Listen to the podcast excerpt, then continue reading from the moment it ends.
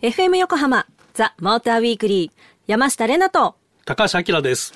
さあ今夜最初にピックアップする車は BMW M4 クーペコンペティションです。えこちら私も試乗してきましたがもう乗る動くエンターテイメントみたいなイメージでございまして。あそれ的確だね。あ本当ですか、うん、まあエンターテイメントもうそれ実力がねものすごいんでね。そうそうもうね小娘には手に負えないぐらいのものだったんですけれども、もう乗った瞬間から楽しい、大人のあのあ大人のおもちゃって言ったらこれは違う響きになりますね。なんて言ったらいいんですか？素晴らしい。確かに。そんなイメージでした。あ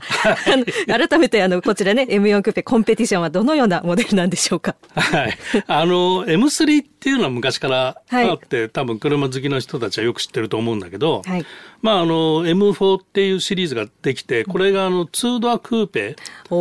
M3 があのセダン。っていうふうにこう明確に分かれてでまあクーペタイプの M モデルっていうことがあのできてきてるのね。でこの M4 は、えーと、グレード的には3つあって、え。ー、ベーシックなのが M4 クーペっていうのがあってこれ 6MT なのね、うんうん、エンジンみんな共通なんだけど直録ツインターボ、はい、510馬力 650ニュートンメーターで我々が乗ったのがその 6MT じゃなくて、はい、M4 クーペ。コンペティション。はい、はい、でさらに、えー、レース用モデルとして、はい M4 クーペトラックパッケージと。あ、もうトラックパッケージ。トラックパッケージ。名前がっていうのがあってですね、はい、これちゃんと行動走れますという。すごい。もうね、レーシングカーだよね。で、まあ、650ニュートンの車ってもうさ、スーパースポーツだよね。だからまあまあまあ、あの、ととてつもない車ですよ。はい、行動でそんなね、うん、サーキット気分になってしまうってことですね。はい。はい。うん、えそしてそのあの冒頭でも言いましたけど、フロントのデザインがね、もうとても特徴的だなって思うんですけども。うん鼻の穴って言っちゃいけないんですよね。はい。まあキドニーグリルなんだけど、はい、まああんだけ大きくなるともうランググリルって言いたくなっちゃうよね。ランググリル？はい。ああ、何ですかそれ。呼吸する肺ね。あ、ラング。うん、うん英語だった。英語だった。はいはいはい、キドリンも英語だった。嘘。分かってないまま、へえとか言ってました。あのー、なんでこんなでっかくしちゃったのっていうのは、うん、出た当初はね、やっぱり各国で話題には当然なってて、うんうん、これ2018年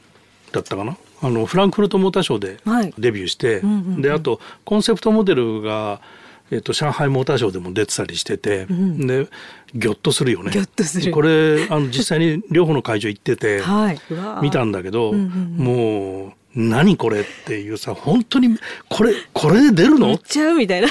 て思ったんだけど本当にこれで出ましたっていうね。あのフランクフルトの写真見たらそのキドニーグリルが銀縁で、うん、あの囲まれてて、それはそれでなんかおしゃれだなって思いました。そうなんだ。うん、でやっぱりそう感じるってことは我々はキドニーグリルに対する先入観を持ってるってことなんだね。これはねおかしいって思っちゃったわけよ。でところがねデザインのその力なのか、はい、見慣れてくるとなんかそんなに違和感なくなってきてて、はい、で見慣れてきている中で今までのキドニーグリルを見ると、はい、あ古いかなって思っちゃうのね。すごい対応力ですよね人間脳みそそうそうそう。だからこれがおかしいよって言ってたのが、うん、これがデフォルトになっていくっていう自然現象になっていくっていうのがね 不思議。なんか不思議だなっていう感じがするんだけどね、まあ人によるのかもしれないけど なんか俺の中ではそうなっちゃったかな。山下がね、化粧を取るとすっぴんが結構薄いんですよ。すっぴん薄い？顔が薄いんですけど、うん、だんだん見慣れてくるって言われるので、多分そういうことなんだと思います、じゃあ今度すっぴんできて。それはちょっとあの社会的にあれだと思うんで、誰？って言っちゃうから。多分ね顔パスできないと思います。はい、はい、えー、そんな、えー、BMW M4 コンペティションなんですけれども、うん、こちら M モデルということでも走りもねハイパフォーマンスはもうそりゃそうだっていうところですよね、そうなのね。でさっきちょこっと話した3リッター直録、はい、ツインターボで、うん、えー、乗った車が 8AT。8AT、発速 AT、はい、これはあの ZF のトランスミッションで、まあ、BMW 御用達、まあ、アストンマーチンもそうだし、まあ、ZF のトランスミッションってのはもう高級車みんな使ってるあ。の要は大トルクに対する入力が対応できるっていうね。でそれでいてこう滑らかなシフトチェンジができるんで、うん、あのまあ、ZF のトランスミッションはまあ高評価されてますよね。なるほどです、うん、でそれにまあドライブロジックがついた M ステップトロニックっていう名称がついてんだけど、はい、まああのシフトタイミングをこう2位に変えることができる AT だったりとかまあ、あとドライブモードあるじゃん、はい、ドライブモードを変えるといろんなものがこうエンジンの吹き上がり方、つながり方それからサスペンションの硬さとか、はい、ステアリングの手応え感とかね。あとブレーキもこう個別に変えられるようにできたりとかね、公道を走る時とサーキット走る時とではいろいろセッティング変えるよとか、まあ、あと日本ではちょっと使い切るの難しいけどヨーロッパ例えばアルプスみたいな山をハイスピードで走るようなところがあったりとか、あとイギリスとかはワインディングがやっぱり100キロから120キロぐらいでみんな走ってんだよね。早い。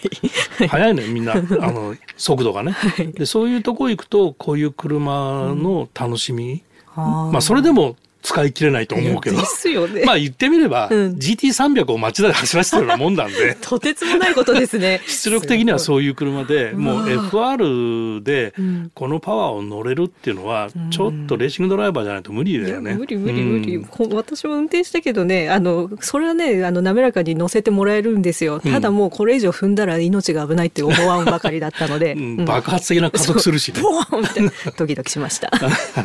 で、これ間もなくね、あの、X ドライブって 4WD も出てくるんで、まあそっちの方がまあもうちょっと心の中で安心感が そっちの方がいいかなまだ。あるけどね。はい。うん、あの一番面白かったのはあのマフラーの絵が描いてあるボタンがついてたんですけど、そう最初そのマフラーの絵っていうのもわからなくて、うん、なんだ押してみるかみたいにあきらさんと試したんですけど、なんとねマフラーの音が変えられるよって、またそこもカスタマイズできるんかいっていう ところでしたね。なんか閉じてた蓋が開いたようで。そうそうお楽しいなってなりましたけど、そこに興奮したか。はいそうそうしました、はいしゃしゃしゃはい、はい、えー、ではこの時間ピックアップしました。BMW M4 クーペコンペティションについての記事はザ・モーターウィークリーウェブオートプルーブにも掲載されていますのでぜひご覧ください。はいそれでは恒例のレナの勝手なイメージ言わせていただきます。えー、今回ピックアップしました BMW M4 クーペコンペティション。人生楽しんだもん勝ちが口癖の人が乗っていそう。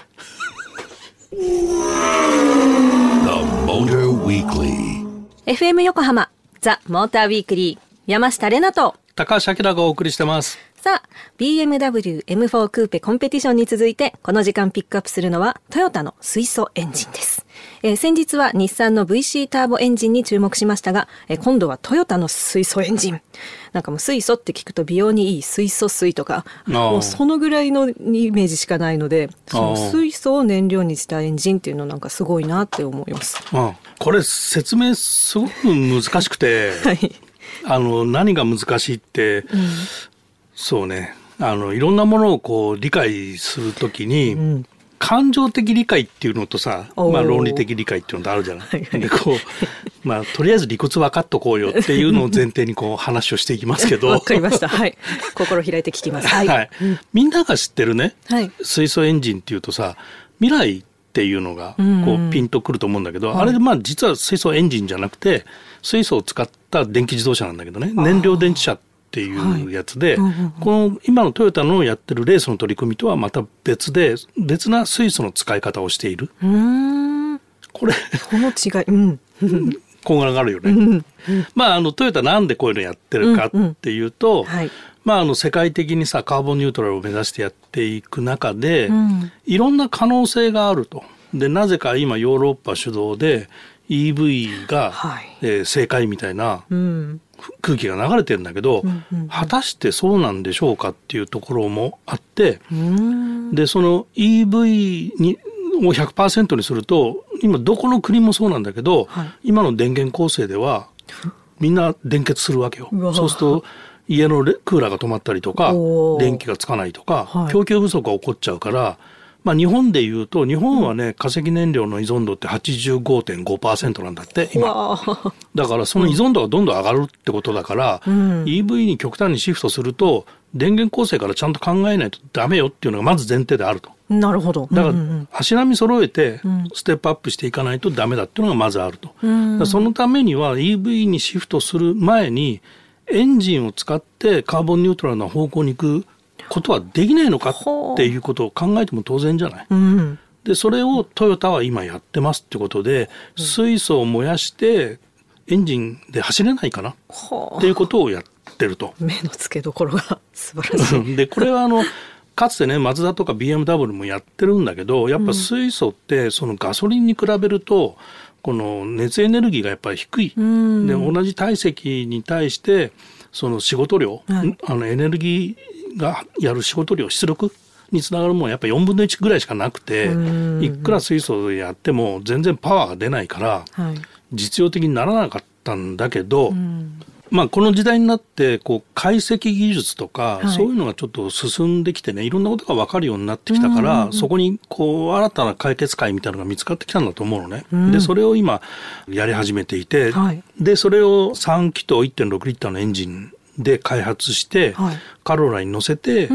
レースで走ってみましょうと。でどんだけ走れるのかなっていうのを今、うん、まあ豊田明夫さん自らが運転してねレース出てるんだけど。素晴らしい、うん、で、タイム的にはねもう、うん、オートポリスでこの間走ったんだけど、はい、えーと、富士24時間レース富士スピードウェイの24時間レースとこの間のオートポリスと。はい、でオートポリスのタイムを見るとまあ 86BRZ よりも、うん、まあ2秒値とか3秒値ぐらいで走ってるんでかなり速いんだよね。すごいことですね。そうそう。へえ。それでそのまあそんだけ速くなってきているっていうことなので、はい、えー、なんか実用性が出てくるんじゃないのっていう可能性を一生懸命探してると。はい、ただその、えー、エンジンはできるけどじゃあ肝心の水素どうするのとか、うん、どうやって充填するのとかそういう課題もあってそれに対して今やってる取り組みではこの水素はトヨタ自身が作ってってるのね。でこれあの九州にあるトヨタの工場で、はい、太陽光パネルでこう発電した電気でこう製造された水素を使って今回搭載してると。で水素はそのまま積めないんであの圧縮して充填するんだけど、はい、で圧縮するのにコンプレッサー使うからここでも電力が必要になっちゃうと。うんうんうん、でそれを今回はね大林組だったと思うんだけどそこがまあ地熱発電をやっていて、はい、でその地熱発電で発電した電力でコンプレッサーを動かして充填していると。だからまあ充填、まあ、水素を作ることを充填するための圧縮、はい、それで燃やす、うん、全部のエネルギーがサステナブルにできてると。いう取り組みを今やってますっていうところかな。うんなるほどで、うん、でその水素エンジンの可能性を見せるフィールドとしては、やっぱりレースがインパクトあるんじゃないの？っていうところで多分レースに出ててでこの後のスーパー耐久なんだけど、スーパー耐久シリーズ残りのレース全部出るんだって。へえすごい、うん、だからまあこの後もねどれくらい速くなってくるのかっていうのは、うん、ちょっと楽しみではあるかな。ですね、うん、ちょっと見よう。うん、はいあそう次回のスーパー耐久は9月18日から、えー、鈴鹿サーキットで開催されます。えー、この時間ピックアップしたトヨタの水素エンジンに関する記事はザ・モーターウィークリーウェブオートプルーブにも掲載されていますのでぜひご覧ください。FM 横浜ザ・モーターウィークリー山下れなと高橋明がお送りしてます。さあ、ここからは皆さんからいただいたメッセージを紹介していきます。えー、ではまず1通目。東京都の初音さん、えー、こんばんは。こんばんは。山下さん、このご時世にナンパされたんですか？やはり綺麗な人は違いますね。ありがとうございます。ね、綺麗ですもんね、えー、悪い人に危険な目に遭わされないように気をつけてくださいね。心配していただくメッセージいただきました。ありがとうございます。美人だもんね。ああ、もう絶対思ってないのにありがとうございます。本当に。マスクしてたのにね、何を分かったのかは知らんけど、はい、皆さんも気をつけてください。えー、皆さんも気をつけるの。皆さんも。そんなナンパ師いっぱいいんだ。わかんない。はい。えー、2通目、えー、ラジオネームいちご猫さん。えー、ホンダベゼルに隠れベゼルがありました。本田さんの遊び心が楽しいです。えー、新型ベゼルが日に日にお気に入りになっていきます。うん、ね、いちご猫さんツイッターでいろいろあのご自身のねベゼル見せてくださったりとか、うんうん、今回もね画像をね添付していただいてるんですけど、うん、なんか窓枠のこの黒いところにねベゼルのなんかシルエットみたいのが入ってて気づかなかった。一言もホンダの人言ってなかった。あれ？聞いてなかったのかなこ れ。いや私も覚えてがないから うん、そんなね隠れベゼルいいですね。なんか隠れミッキーみたいな感じで。ありがとうございます。いちいちご猫さんありがとうございます。そして引き続き皆様からのメッセージもお待ちしています。ザ・モーターウィークリーエンディングのお時間となりました。今夜は BMW M4 クーペコンペティションとトヨタの水素エンジンをピックアップしてお届けしてきました。まあちょっとテーマ難しくてさ、はい、BMW の M4 はね あの人生。楽しんだもん勝ち。なんだけどさ、水素エンジンの方はさ、まあ、みんなでちょっと環境のこと考えようよっていうさ ちょっとちょっと待ってって感じですよね。ちょっと待ってって感じだけどさこのまあちょっとさっき話したけどヨーロッパはね急激な EV シフトをしていてこうハイブリッドやりたくないんだよね。でこれなんでハイブリッドヨーロッパ車やらないのかってさこれ日本が先行技術で発表して、もう日本が先行しちゃってるわけ、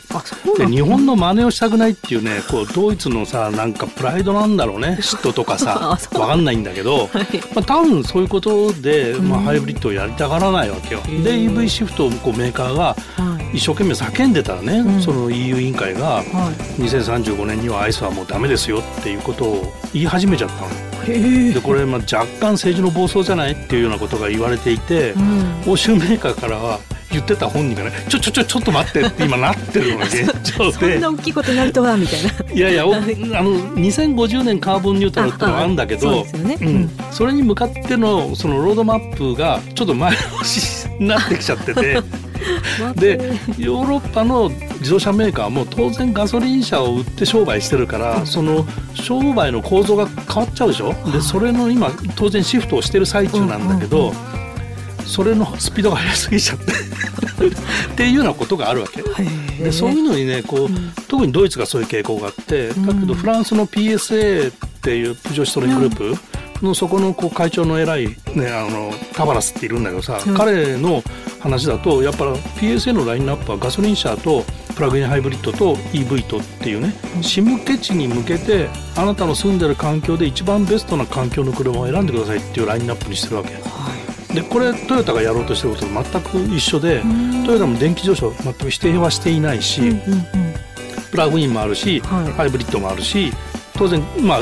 純正なガソリン車は多分なくなってくるんだけどもね、うんうん、まあそういうところで、住んでる環境でベストなものを選んでねう。例えば例えばノルウェーとかね、はい、あの水力発電とかすごくて電気が割とサステナブルなのよ、北欧はね、だから EV が今すごくいっぱい走ってる、はい、日本でも100%水力発電のところってあるのよ、日本でも。えー、どこえー、そうあの屋久島屋久島の、ね、島全部が水力発電で賄われてるの。だからね何年前だったかな？BMW が i3 の発表試乗会やったのを屋久島でやったんだよ。なんと。そうなの。もののけ姫やはい。そうそうそうそうそう。だからあそこはその電気を作ることはもうすでにサステナブルのことが成立してるんで、はい、そこではじゃあ EV がいいでしょ？っていうこと、わざわざガソリン車走らせる意味ないよねっていうところもあるわけよ。だからそのシムケ地によって自分の住んでる環境に選べるようなマルチソリューションっていう言い方をするんだけど、なるほど、そこでそういうものを選んでいくのが賢いサステナブルなカーボンニュートラルに向けてのロードマップなんじゃないかっていうのはまあトヨタは一生懸命言ってると。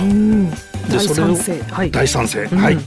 そうなんです。ここはだから論理的理解と感情的理解を合致させてですね カーボンニュートラルに向けて、はい、一緒に協力していきましょうっていうところですかね。はい。皆さんもどうお考えになりますか？番組では。笑うとこじゃないごめんなさい。まあいいんだけど。難しいよね。難しい、はい、はい、ありがとうございます。